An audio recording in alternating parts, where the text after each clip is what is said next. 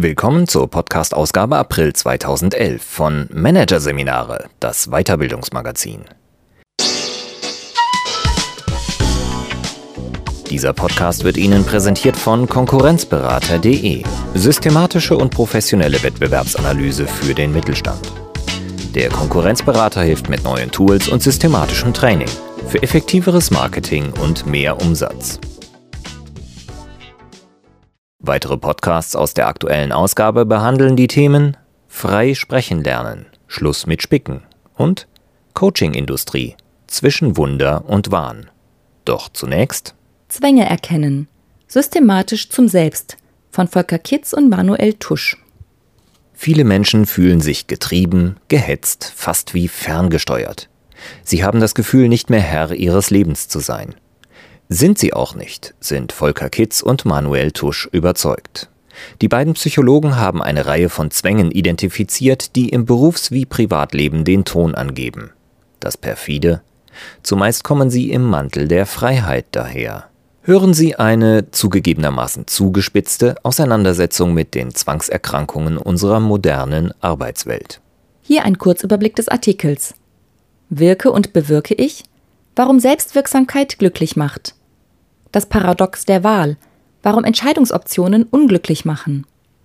Sinn ohne Verstand, wie Unternehmen ihre Mitarbeiter in Sinnkrisen stürzen. Mehr mit mehr ausgleichen, der absurde Work-Life-Balance-Zwang.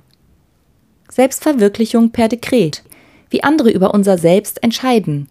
Und zwanghafte Zwangssteuerung, warum das Unterbewusstsein vom Zwang nicht lassen will. Jährlich verschwinden weltweit mehrere Millionen Menschen.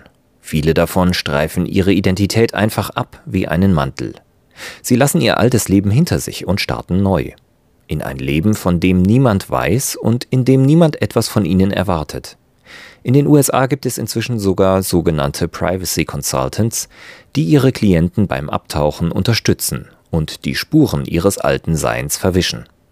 Die Ausreißer sind Symptom einer Schieflage, die Coaches, Therapeuten und Lebensberater überall in der westlichen Welt beobachten ob Manager oder Mitarbeiter, Stadtplaner oder Servicekraft, Unternehmensberater oder Universitätsprofessor. Immer mehr Menschen beschleicht immer häufiger das Gefühl, nicht mehr Herr im eigenen Leben zu sein. Sie fühlen sich getrieben, gehetzt, fast wie ferngesteuert und werden darüber unglücklich. Zwangsweise. Das Gefühl, das eigene Leben zu gestalten, ist zentrale Zutat zum Glücklichsein. Im Großen wie im Kleinen. Wenn wir im Job alles gegeben haben und einen wichtigen Kunden gewinnen konnten, wenn wir im Garten einen Tomatenstrauch gepflanzt und gepflegt haben und dann die frisch duftenden Tomaten ernten, wenn wir ein Bild gemalt und über das Sofa gehängt haben, dann fühlen wir uns lebendig. Die Psychologie spricht in diesem Zusammenhang von Selbstwirksamkeitserfahrungen, in denen wir uns als aktiv handelnd erleben. Selbstwirksamkeitserfahrungen machen glücklich und selbstbewusst.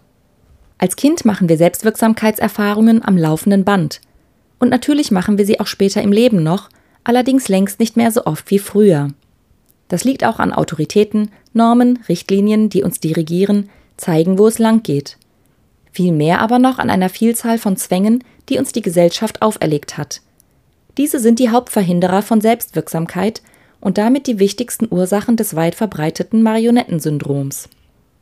Das perfide ist, die meisten Zwänge sind gut getarnt, oft durch unendlich viele Möglichkeiten, die das Gefühl der Selbstwirksamkeit simulieren. Die Optionen lenken aber nicht nur ab und lullen ein, sondern wirken auch als Selbstverstärkungsmechanismus des Zwangs, indem sie uns noch unglücklicher machen und so immer weiter in die Arme des Zwangs treiben. Klingt widersinnig, kennt aber jeder. Etwa aus der Mittagspause. Gibt es im Bistro nebenan nur drei Gerichte, so sind wir mit unserer Wahl meist zufrieden, egal wie sie ausgefallen ist. Brüten wir hingegen im China-Restaurant über einer Karte mit 200 Gerichten, sind wir mit der Wahl meist unglücklich. Ähnlich geht es uns, wenn wir unter 200 Handytarifen wählen müssen, unter 100 Weiterbildungen, unter 50 Automodellen. Der Gedanke, nicht die perfekte Wahl getroffen zu haben, nagt im Nachhinein umso stärker, je größer die Auswahl war. Paradox der Wahl nennt der Psychologe Barry Schwarz dieses Phänomen, das mittlerweile auch gesamtgesellschaftliche Spuren hinterlässt. Die Soziologen Betsy Stevenson und Justin Wolfers von der University of Pennsylvania verfolgen diese Fährte seit Jahren. wobei die beiden Professoren eher zufällig auf sie gestoßen sind, in einer Langzeituntersuchung über Lebensumstände und Lebenszufriedenheit von Frauen.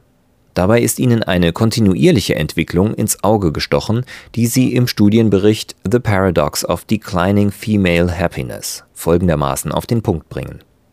Je mehr Eigenständigkeit und damit Entscheidungsfreiheit Frauen in der Gesellschaft gewinnen, desto unglücklicher werden sie. Unzufriedenheit erzeugt Unsicherheit. Also klammern wir uns noch stärker an äußere Strukturen und damit auch an jene gesellschaftlichen Zwänge, die die Unzufriedenheit erst verursacht haben. Die Fremdsteuerung nimmt an Fahrt auf, die Selbstentfremdung nimmt ihren Lauf. Nicht von ungefähr fällt es Erwachsenen oft so schwer, die Frage, was will ich, zu beantworten. Nicht von ungefähr gibt es zig Coaching-Übungen und noch mehr Selbsttests, die darauf abzielen, die doch eigentlich so einfache Frage nach persönlichen Zielen und Wünschen im Leben zu beantworten. Wir sind wunschlos unglücklich geworden, denn wir werden zwangsgesteuert. Am stärksten zieht uns im Arbeitsleben der Zwang zur Sinnstiftung in seinen Bann. Die Gesellschaft erwartet heute nicht nur von uns, dass wir gut arbeiten, viel arbeiten, hart arbeiten, wir sollen auch noch mit jeder Pore zeigen, dass die Arbeit unser Leben so prall mit Sinn und Inhalt füllt, dass es an allen Seiten schäumend überläuft. Mission Statements und Unternehmensvisionen verpflichten Mitarbeiter zur Leidenschaft zum Fliegen, zur Liebe zu Lebensmitteln, zur Aufopferung für die Umwelt. Und schon hat jeder Handgriff im Unternehmen eine unglaubliche Bedeutung für Mensch und Welt. An dieser Messlatte verzweifeln jeden Tag Millionen von Menschen. Woher soll ich all die Leidenschaft nehmen, die man von mir für diesen Job erwartet? Je mehr Glauben sie den Sinnversprechen schenken, desto mehr werden sie enttäuscht von der täglichen Routine, von ganz banalen Dingen wie Verwaltungsarbeit und vor allem von der ernüchternden Erkenntnis, dass ein einzelner Mensch auf der Welt immer nur ein sehr, sehr kleines Rädchen drehen kann. Die Folge der erlebten Diskrepanz zwischen Utopie und Wirklichkeit dokumentieren Studien seit Jahren. Zum Beispiel der Engagement Index des Beratungsunternehmens Gallup, der immer wieder zum selben Ergebnis kommt. Die große Mehrheit der Beschäftigten fühlt sich ihrem Arbeitgeber nicht oder nur sehr gering verbunden. Bei der vergangenen Erhebung im Jahr 2010 zählten die Arbeitsmarktforscher bereits 90 Prozent der Befragten zu dieser Gruppe. Fast jeden vierten identifizierten sie sogar als aktiv unengagiert. Das heißt, er arbeitet gegen die Interessen seines Unternehmens. Etwa indem er Journalisten brisante Interna zuflüstert. Whistleblowing nennen Arbeitsforscher dieses weit verbreitete Phänomen neuerdings. Paradoxerweise reagieren viele Firmen auf solche Negativnachrichten, indem sie versuchen, die Arbeit noch stärker mit Sinn aufzuladen. Jahr für Jahr rückt die Sinnlatte höher, wird die Spanne zwischen Anspruch und Wirklichkeit größer, steigt der Frust. Vollkommen unnötig, vollkommen sinnlos. Arbeiten, um zu leben. Einfach ehrlich Zeit gegen Geld tauschen. Mit dieser Einstellung könnten es die meisten von uns wunderbar aushalten. Was den Stress verursacht, ist der gesellschaftliche Zwang, Sinn und Spaß bei der Arbeit empfinden zu müssen. Sinnkrise hausgemacht. Während wir auf der einen Seite versuchen, durch die Arbeit dem Leben einen Sinn zu verleihen, versuchen wir auf der anderen Seite, so verrückt es auch klingt, die Arbeit vom Leben zu trennen. Arbeit und Leben, Work and Life, werden als Gegenpole wahrgenommen, die sich am besten, so die vermeintliche Glücksformel, gegenseitig ausgleichen. Je mehr und je intensiver wir arbeiten, desto bewusster und desto intensiver müssen wir auch unsere Freizeit gestalten. Die Zeit läuft uns also hier wie dort davon.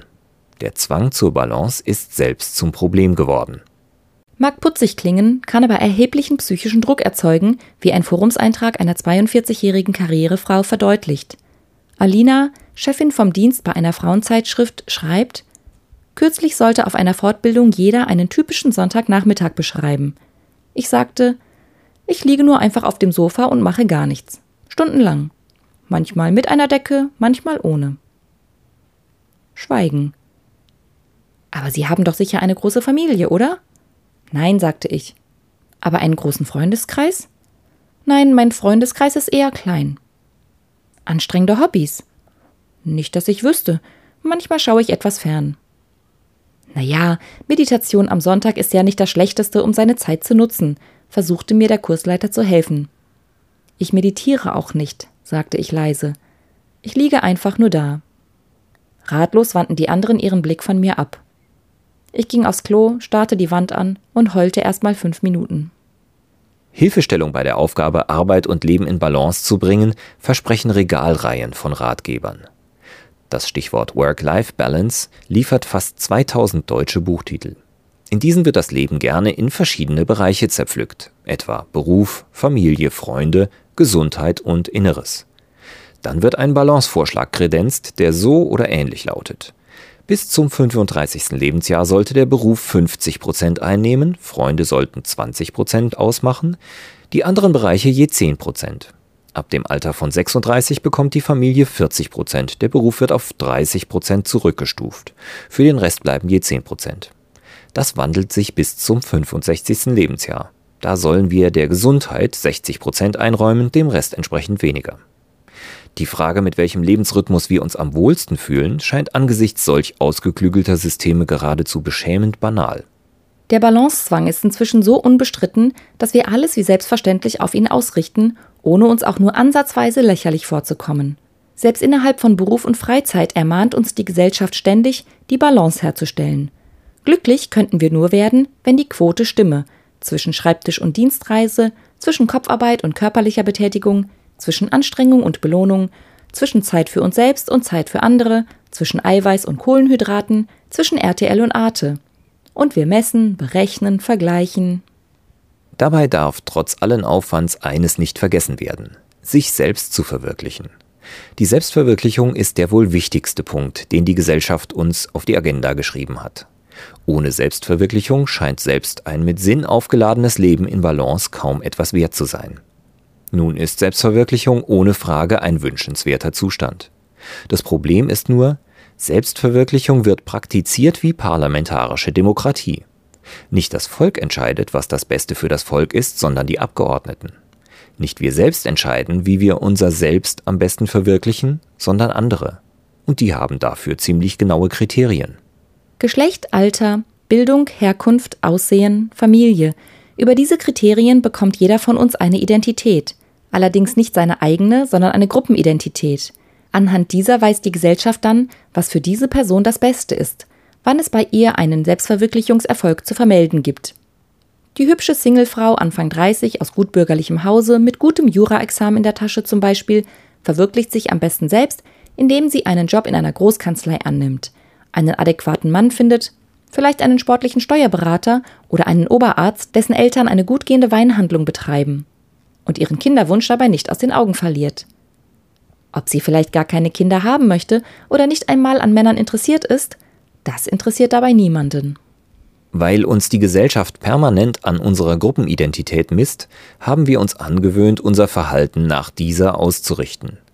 Wir ergeben uns dem gesellschaftlichen Zwang zur Selbstverwirklichung sozusagen in vorauseilendem Gehorsam. Dazu gibt es eine Reihe interessanter sozialpsychologischer Experimente. Das folgende zum Beispiel wurde in dieser oder ähnlicher Variante bereits vielfach mit fast immer dem gleichen Ergebnis durchgeführt. Ein junges Mitglied einer Kirchengemeinde, in der Regel ein Student, wird gefragt, ob es für ein anderes ihm unbekanntes Gemeindemitglied, das erkrankt ist, ein paar Besorgungen machen könne.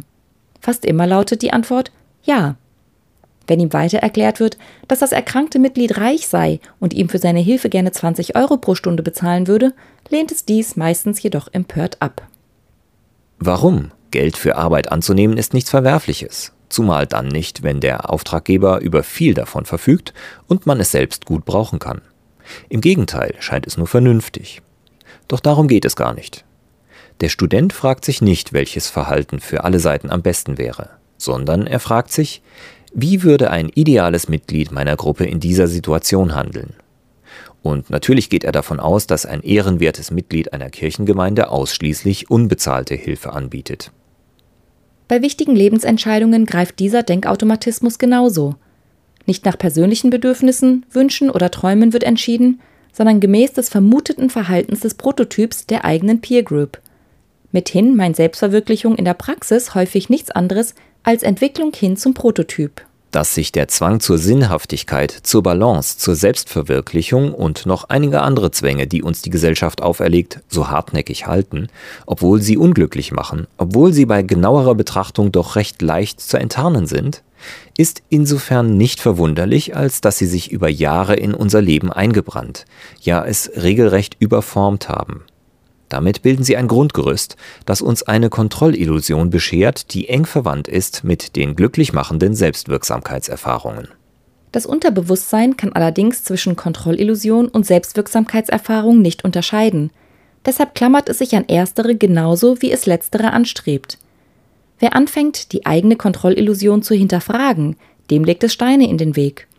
Etwa indem es Gedanken sendet wie eigentlich bin ich doch ganz glücklich oder ändern kann ich sowieso nichts. Wird dieser Widerstand überwunden, kann sich das Unterbewusstsein vom Gegenspieler zum Verbündeten wandeln. Denn in ihm finden sich bereits viele Ideen und Handlungsoptionen, die das Potenzial haben, uns wirklich glücklich zu machen. Sich diese bewusst zu machen, ist der erste große Schritt zu einem selbstgesteuerten Leben.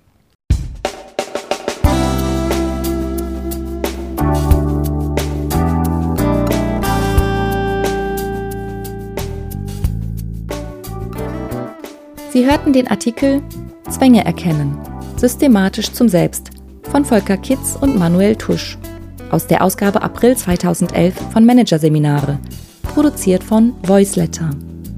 Weitere Podcasts aus der aktuellen Ausgabe behandeln die Themen Frei sprechen lernen, Schluss mit Spicken und Coaching-Industrie zwischen Wunder und Wahn. Weitere interessante Inhalte finden Sie auf der Homepage unter managerseminare.de und im Newsblog unter managerseminare.de/blog.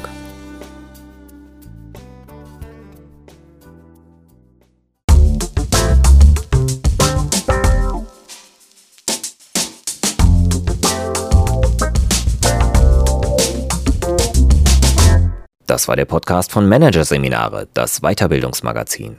Ausgabe April 2011. Dieser Podcast wird Ihnen präsentiert von www.konkurrenzberater.de. Konkurrenzanalyse als Navigationssystem für den Wettbewerb. Übrigens, immer mehr mittelständische Unternehmen investieren in eine professionelle und systematische Wettbewerbsbeobachtung und sind dadurch schneller am Markt, machen mehr Umsatz, kommunizieren klarer. Mehr Informationen, Beratungs- und Trainingsangebote zum Thema Konkurrenzanalyse finden Sie unter www.konkurrenzberater.de.